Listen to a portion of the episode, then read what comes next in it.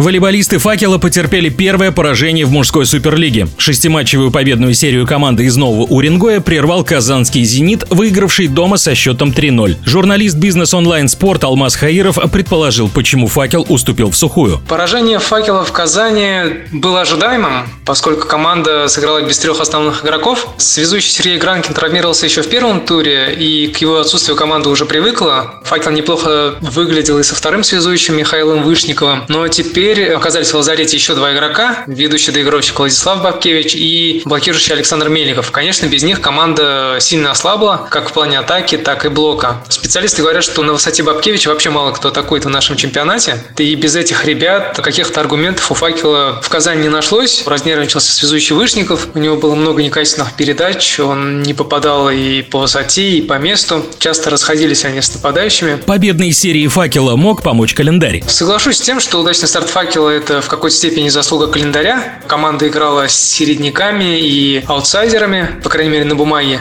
Как сказал после матча в Казани доигровщик факела Евгений Сиважелис, это были соперники, которые прощали ошибки. «Зенит Казань», естественно, их не простил. Дальше у факела тоже будут топовые соперники, очень сложный календарь. Все будет зависеть от того, в каком будет команда составе. Говорят, скоро должен вернуться уже Гранкин, а Бабкевича не будет э, еще минимум две недели. По моей информации, у него растяжение мышц пресса. Если факел будет в оптимальном составе, то, конечно, он сможет конкурировать с фаворитами. Что касается «Зенита», то в этом сезоне команда пока играет с перепадами. Нет той стройности, может быть, в игре, что было в прошлом сезоне. Это ну, не такая машина, которая катила в прошлом чемпионате. В проигранных матчах с «Локомотивом» и «Белогорием» казанцы совершили огромное количество ошибок на подаче и позволяли падать мячам, которые раньше у них не падали. Пока «Зенит» точно не в оптимальных кондициях. То же самое можно сказать и про другие команды. Из увеличения матчей в Кубке России сейчас очень плотный календарь, и топ-команды практически не тренируются. То есть игра, перелет, опробование зала и новый матч. Естественно, это сказывается на уровне игры, который можно улучшить только целенаправленными тренировками. О первом поражении волейбольного факела и перспективах команд рассказал Алмаз Хаиров.